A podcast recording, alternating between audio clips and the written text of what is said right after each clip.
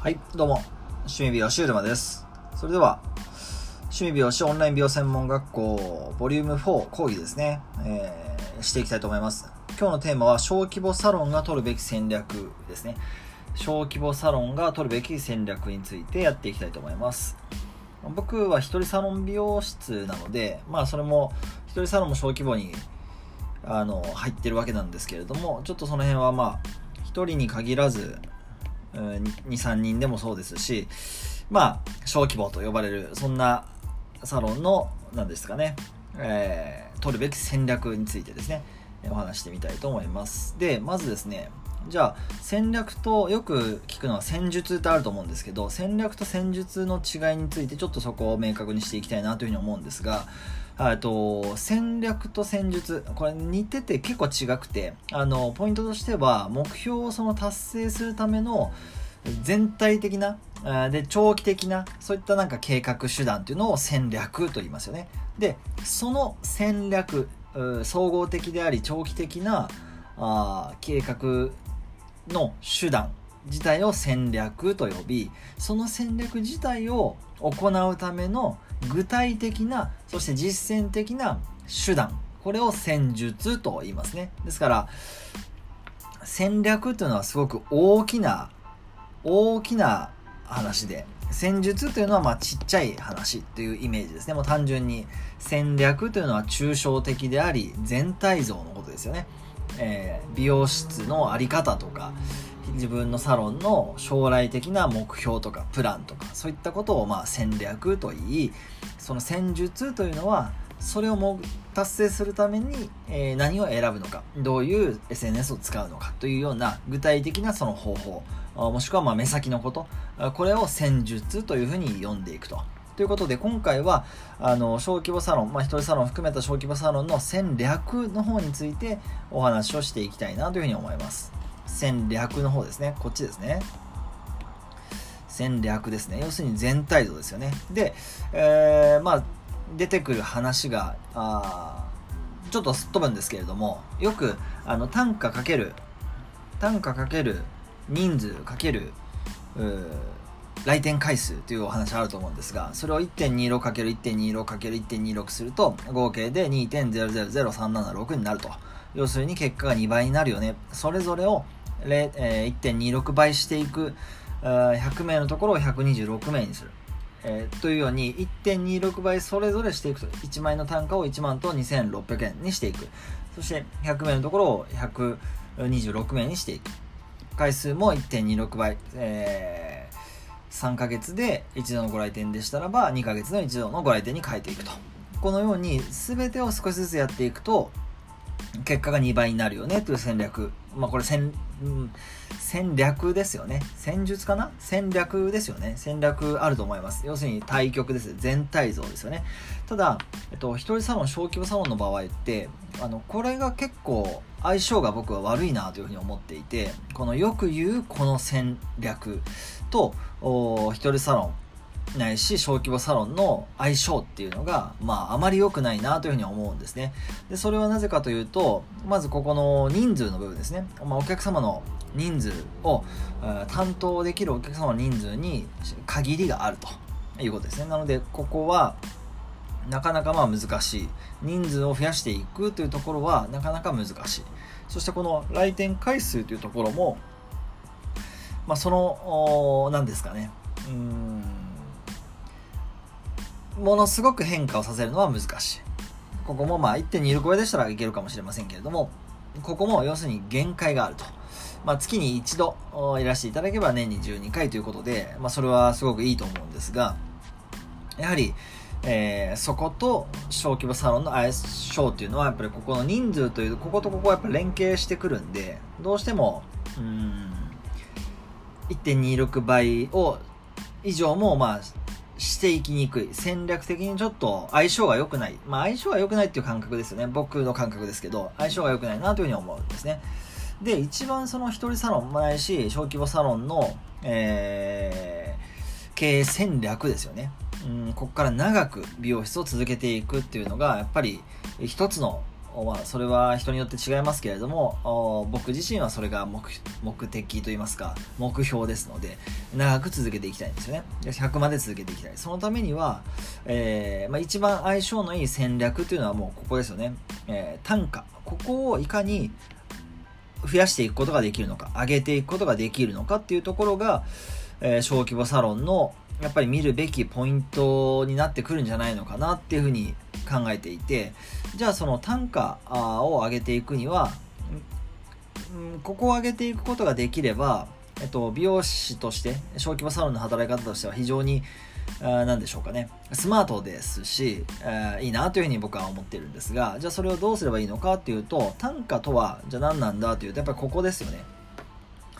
単価を上げていく必要があるんですけれども単価を上げるということはやはりこの価値、えー、お客様に受け取っていただく価値を増やすないし上げていく必要がまああるんじゃないかなということになっていくわけですね。えー、そこがあやっぱり一人サロン美容師ないし小規模サロンが取るべき戦略ということでやっぱりその価値を上げていく価値を増やしていくっていうところにもっとフォーカスした方があの結構戦略は変わってくるんですよね。で戦略っていうのが価値を上げていくこと、えーえーと、単価を上げていきたいんですけども単価を上げるということは少し分解すると価値を増やしていく。価値を上げていくということなんで、えーと、何があ自分のサロンのお客様にとって価値があることなのかっていうとこそこからまあ掘り下げるといいんじゃないかなというふうに思います。ということで今日はですね、えっと、小規模サロンが取るべき戦略要するに全体像ですね。全体像についてお話ししてみたんですけれどもえちょっと復習といいますかあ振り返ってみますと小規模サロンの、まあ、戦略として一般的な美容室の戦略として一般的な、えー、単価かける人数かける回数というまあうんこれを1.26倍して2倍にしましょうっていう、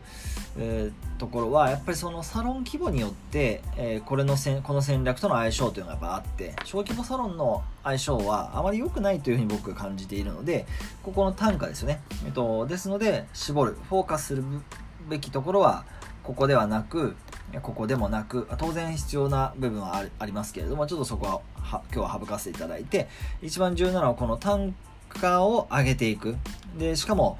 あのー、ここを一番フォーカスして、えー、美容室の戦略というものを立てていく方が、小規模サロンにはやっぱりいいんじゃないかなというふうに思うんですね。で、あのー、どうしてもこう忘れがちな部分だと思うんですけれども、僕自身の、あの考え方として、あと、一人サロンとか人数の少ないサロンさんの一人サロンって、えっと全て担当させていただいてますよね、えー、担当すると。全ての施術を、まあ、僕なんかは当然一人でやってますんで、えっと、全てを担当させていただく。でここってものすごい実はやっぱり価値が高いってそもそも思うんですよね。なんかあのー、たくさんスタッフさんがいらっしゃるサロンさんはサロンさんの良さがある。で、一人サロン、少人数サロンの良さは当然ある。そしてまあ一人サロンで言えば、全てを一人で担当するっていうところがまあ最大の良さだとは思うんですけれども、ここの価値を我々美容師側がどうしても安く見てしまっている可能性って結構あるなっていうのをあの多くの美容師さんとお話ししてる中で僕自身感じてることなんですけれどもこれはもう多分非常にもっと価値が高いんじゃないかなっていうふうに思ってるんですよね。もっと価値が高くていいんじゃないかなって思うわけです。なのであの何て言うかな。もっとあの単価を単価が高いメニューがあってもいいし単価を高くするためにというか単価を高いメニューにすると決めた時点で自分自身が、えー、なんだろう。それのその価値に見合ったものを用意する。ないし学ぶっていうところに思考がシフトしていくはずなんでやはり、えっと、一人サロン小規模サロンの価値ってもっと高くていいって僕は思っていましてあのまあ、それに見合った当然戦略そして戦術というものが必要になってくるんですけれどもあの対局ですよね、まあ、全体像美容室一人サロン美容室のこの全体像としては何ですかね。えー、あすいません。全体像としてはあもっと単価を高くしていく必要がまあある。単価を高くしていく必要があるということはこれはま言い換えれば単価というのはま価値なわけですから価値を高い価値を提供することができるようになればそれは十分実現できると思ってます。でその方が小規模サロンが楽に働きたいわけじゃないんですけれどももっとその自分の価値を知った上で自分,、えーと、自分のスタイルとか自分の働き方とか自分の生き方の価値を認識した上でメニューを作っていくとかあ働き方を変えていくっていうことができればというかもうしないといけないと思うんですよね。もうあのそういう風に変えていかないと,、えーと、美容師は20あ美容師は53万人いて美容室は24万件あるって言われてますけれども、まあ、正確なはちょっと置いといてそういう数値がありますがやはりその中で自分自身がここにいて自分のサロンがここにあるっていうことをもっとやっぱ伝えていく必要があるしそうなった時にどういう価値をお渡しできるのかどういう価値を伝えていくことができるのかっていうところにもっと自分自身の労力をかけていく必要があるというふうに思うんですね。ということで、ここの価値は技術の、うん、なんだろうな、技術のスキルアップとかレベルアップは当然、まあ、大前提に、いつも同じ、えー、お伝えしたいところにはなるんですが、やはり、その技術を持った自分のあちょっと視点としては自分のサロンそしてその中にいる自分自身がどういった価値をお渡しできるのかその部分をもっとフォーカスして発信していく。そしてそれを何ですかね伝え切っていくっていうところにうん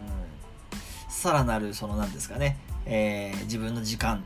労力というものをかやっぱりこうかけていく必要があるというふうに思います。まあ、ということで、えー、本日はですね、小規模サロンが取るべき、まあ、一人サロンを含めた小規模サロンが取るべき戦略ということで、えー、お話しさせていただきました。あいかがでしたでしょうか？ということで、えー、趣味美容師、えー、オンラインの方ではですね、え、家族の時間をとサロンの売り上げ、どちらも増やしていく働き方、そんな働き方を提案させていただいておりますので、えー、URL または趣味美容師 .com の方からあチェックしていただけると嬉しく思います。ということで、えー、今日はですね、え、オンライン美容専門学校趣味美容師のボリューム